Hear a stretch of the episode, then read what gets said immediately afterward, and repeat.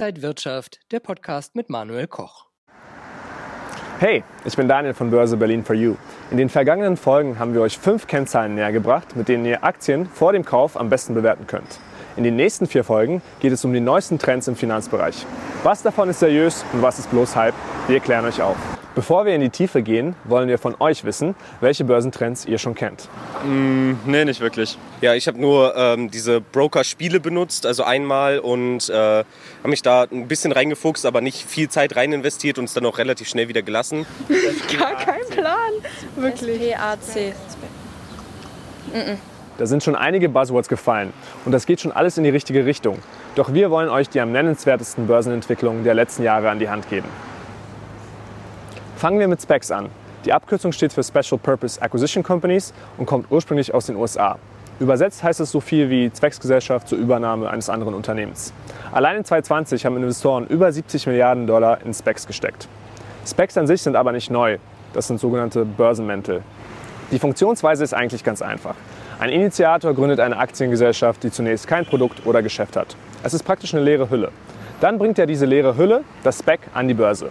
Mit dem beim Börsengang eingesammelten Geld geht der Initiator dann auf die Suche nach einem geeigneten Unternehmen, mit dem er sein Spec fusionieren kann.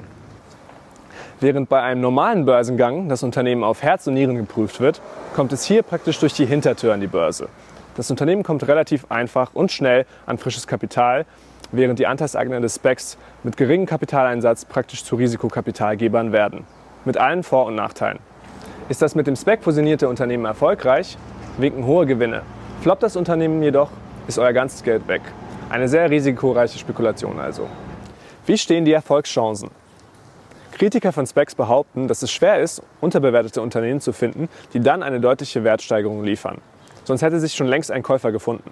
Schaut euch mal dazu im Internet den Fall des Tesla-Konkurrenten Nikola an.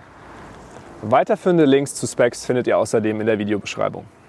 Habt ihr noch Fragen? Dann schreibt mir gerne in die Kommentare. Beim nächsten Mal bei Börse Berlin for You geht es um einen weiteren Finanztrend, nämlich Neo-Broker.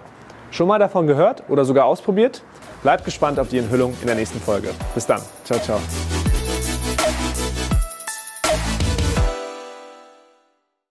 Und wenn euch diese Sendung gefallen hat, dann abonniert gerne den Podcast von Inside Wirtschaft und gebt uns ein Like.